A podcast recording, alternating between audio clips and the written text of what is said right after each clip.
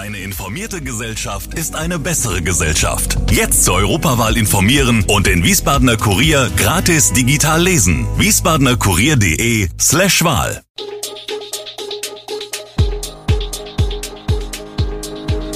Gude, unser morgendliches News Update. Das Wichtigste aus Wiesbaden für Sie im Überblick. Guten Morgen aus Wiesbaden an diesem 14. Oktober. Die Berliner Straße ist wieder frei, Schlachthof blickt mit Sorgen auf den Herbst und, wie sicher ist die Stromversorgung im Winter? Das und mehr hören Sie heute im Podcast. Gute Nachrichten für Autofahrer und Buskunden, die Berliner Straße ist wieder frei. Wie die Stadt Wiesbaden am späten Donnerstagnachmittag mitteilte, ist die Berliner Straße wieder für den Verkehr freigegeben. Alle Umleitungen, die wegen des Wasserrohrbruchs und der Straßenunterspülung nötig waren, sind aufgehoben. Zuletzt sollte die Straße erst am Freitag wieder komplett freigegeben werden. Auch die Busse von SW Verkehr würden wieder planmäßig fahren, heißt es. Alle Linien nutzen wieder den bislang üblichen Fahrweg und fahren wieder alle Haltestellen an.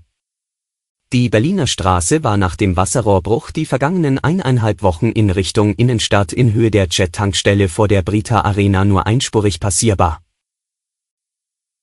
Im Schlachthof gehen Sorgen vor dem bevorstehenden Winter um.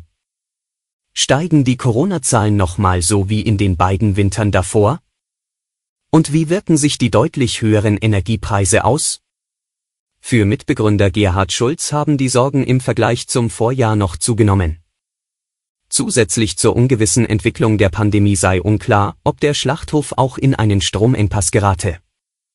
Und wenn es darum gehen wird, Institutionen den Strom abzuschalten, dann stünden sicher Kultureinrichtungen oben auf der Liste, fürchtet er. Aller Wahrscheinlichkeit nach müssten wegen Stromengpässen Veranstaltungen abgesagt werden. Hinzu käme, so Schulz, die finanzielle Belastung aller im Alltag. Wer weniger Geld im Portemonnaie hat, wird sich auch beim Ausgehen einschränken. Und dort dann auch sein gastronomisches Verhalten, sagt er. Das seien Dinge, die für den Schlachthof finanziell auch eine Rolle spielten. Beim Publikumsverhalten sei klar, die richtig jungen Leute sind sorgenfreier und wollen raus, die Älteren sind deutlich zurückhaltender, hat Schulz beobachtet. Der bisherige Mainzer Oberbürgermeister Michael Ebling, SPD, ist als neuer rheinland-pfälzischer Innenminister ernannt worden. Er folgt damit auf Roger Levens, der tags zuvor zurückgetreten war. Für seine Entscheidung, das Ministeramt anzutreten, hatte Ebling nur wenige Stunden Zeit. Er sei mit Leidenschaft Mainzer OB gewesen, sagte der SPD-Politiker. Leicht sei ihm die Entscheidung daher nicht gefallen. Er freue sich auf die neue Aufgabe, habe aber auch großen Respekt davor. Zumal auf den neuen Innenminister einiges an Arbeit wartet. Allen voran die Aufklärung, was wirklich im Innenministerium während und nach der verheerenden A-Flut passiert ist. Als zweites Mammutprojekt steht die Neuaufstellung des landesweiten Katastrophenschutzes an als direkte Reaktion auf die A-Flut. In Wiesbaden wird Eblings Wechsel mit gemischten Gefühlen aufgefasst. Oberbürgermeister Gerd-Uwe Mende, SPD, gratuliert dem scheidenden Mainzer Oberbürgermeister, sagt auf Anfrage aber auch, als Wiesbadener Nachbar freue ich mich für ihn persönlich, im Hinblick auf die sehr gute partnerschaftliche Zusammenarbeit allerdings mit einer kleinen Träne im Knopfloch.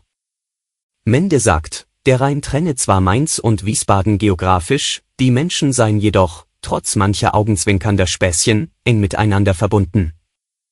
Eblings Wechsel ins Innenministerium sei ein Verlust für die Landeshauptstadt Mainz, findet Christa Gabriel, SPD, die von 2016 bis 2021 Stadtverordnetenvorsteherin war und ehemalige Ortsvorsteherin von Castell ist. Er hat seine Sache sehr gut gemacht, attestiert sie Ebling. Nicht nur im Städteausschuss sei immer intensiv zusammengearbeitet worden, sondern auch zwischen den Ämtern habe das funktioniert. Die Metropolregion Rhein-Main wird in den kommenden Jahren weiter zusammenwachsen. Die beiden Landeshauptstädte Mainz und Wiesbaden sind dabei zwei besonders wichtige Akteure. Ein neues Gesicht im Mainzer Rathaus kann hierbei neue Impulse setzen, sagt Wiesbadens Bürgermeister Oliver Franz, CDU. Nun ein Ausblick in den bevorstehenden Winter, Anschläge auf Gaspipelines in der Ostsee und die Sabotage am Kommunikationsnetz der Deutschen Bahn haben gezeigt, wie verletzlich unsere Infrastruktur ist. Hinzu kommen die drohenden Versorgungsengpässe in diesem Winter. Wie real ist die Gefahr eines Stromblackouts in den kommenden Monaten? Großflächige langanhaltende Stromausfälle hat es in Deutschland bisher nicht gegeben, stellt das Bundesamt für Bevölkerungsschutz und Katastrophenhilfe BBK fest. Bundesregierung und Versorger werden nicht müde zu erklären, dass die Stromversorgung auch in diesem Winter sicher sei. Dennoch gibt es ein Restrisiko. Seit Monaten herrscht auf dem europäischen Strommarkt Mangel. Eine Ursache liegt in Frankreich, weil dort die Hälfte der Atomkraftwerke seit Monaten nicht am Netz ist. Bundesinnenministerin Nancy Faeser, SPD, hat jetzt ein Dachgesetz zum Schutz kritischer Infrastruktur angekündigt. Und was kann jeder Einzelne tun?